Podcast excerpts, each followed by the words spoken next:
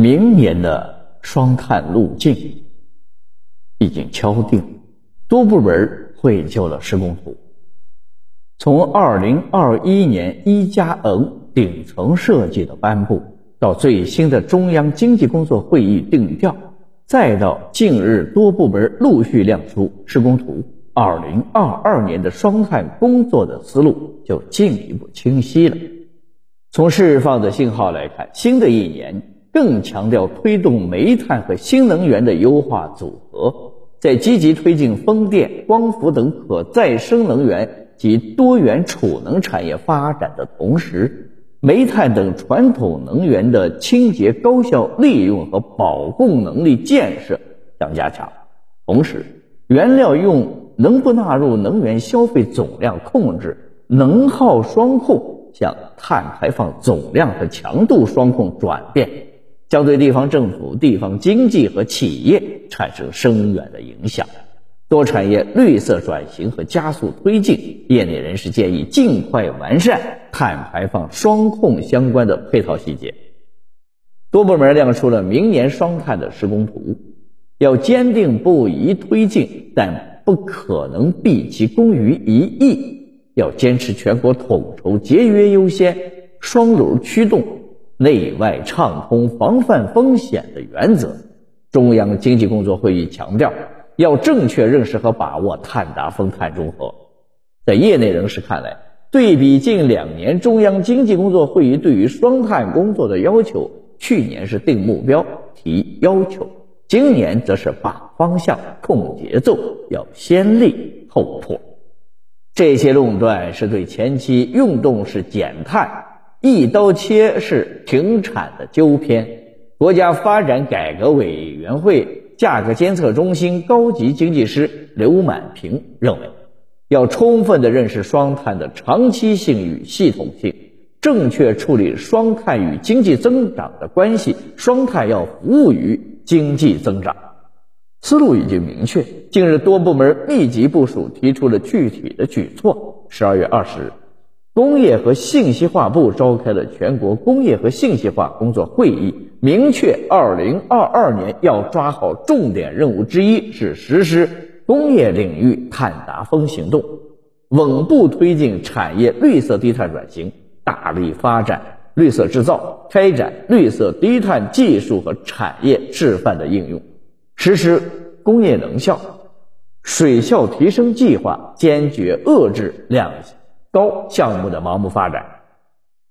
日前，国务院国资委员会召开的中央企业负责人会议部署，二零二二年要落实中央企业双碳工作的指导意见，狠抓绿色低碳技术攻关，加快先进技术推广的应用，加快建立绿色低碳循环的产业体系，推进钢铁、有色金属、石油石化、建筑、交通、建材。等领域的节能降碳，探索央企利用林业碳汇资源合作，坚决遏制两高项目的盲目发展。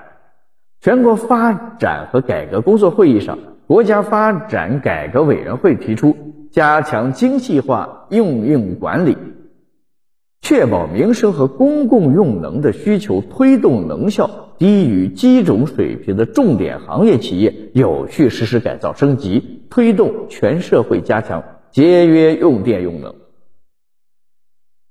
推动煤煤炭与新能源的优化组合。作为双碳的重要领域，能源行业将迎来深度的变革。今年中央经济工作会议的变化，主要是提出了处理传统能源与新能源关系的科学思路。基于我国资源禀赋、能源结构和新能源产业发展的现状，明确了要在确保能源安全的前提下，实现传统能源的逐步退出，并强调了现阶段要加强煤炭清洁高效利用以及煤炭和新能源的优化组合。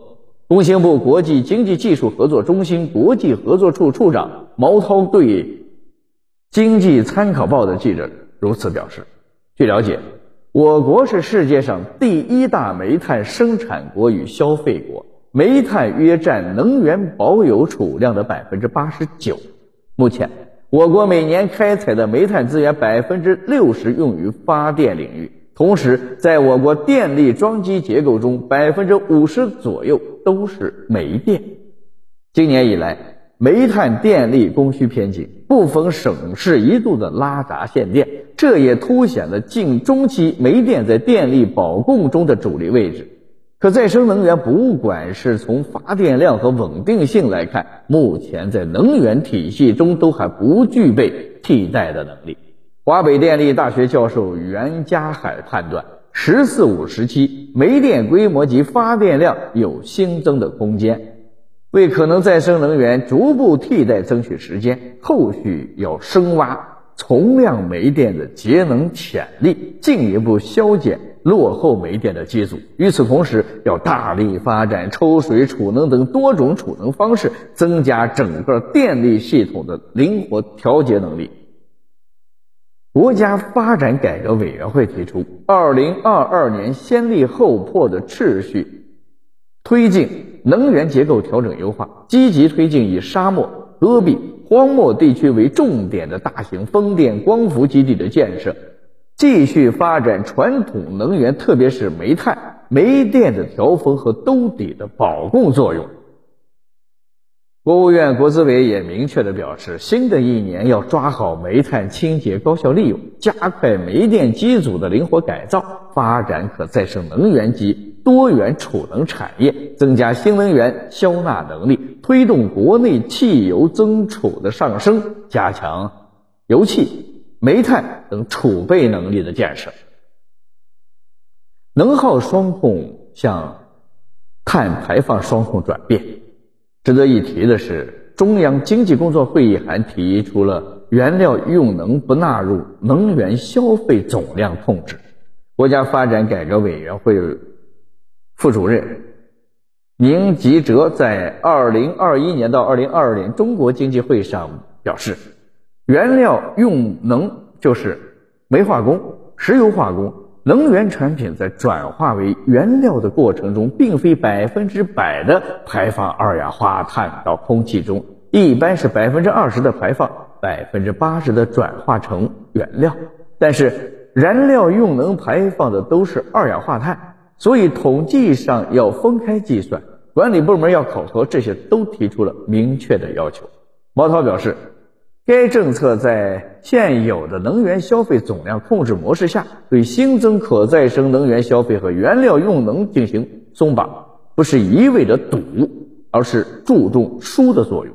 为企业新增用能提供了科学的解决方案，同时也有助于稳定原材料的价格，保障工业经济稳定的运行。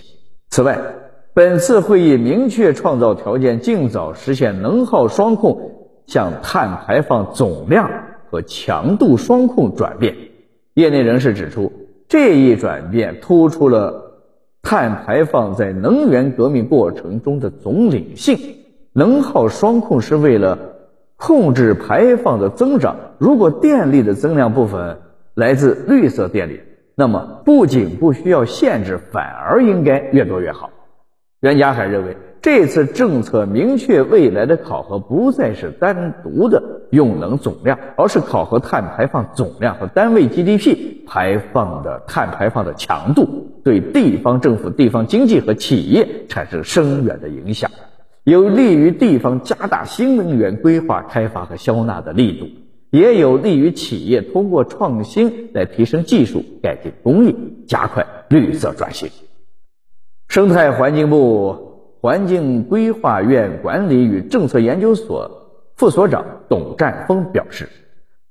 向碳排放双控指标的转变，不仅能够推动节能改造，还能促进前端能源结构的清洁化转变，推动解决能耗双控与碳排放控制脱节的问题，有利于精准的控制煤炭等石化能源增长和非化石能源产业的发展。更有利于能源保供，避免能源短缺引发社会问题。业内人士建议，尽快完善碳排放双控相关的配套细则。当前我国碳排放口径的核算还比较粗略，相关的标准等体系还有待于完善。袁家海建议下一步在原料用能松绑、碳排放双控等方面要出台更为详细的政策，建立一套科学的算账方法。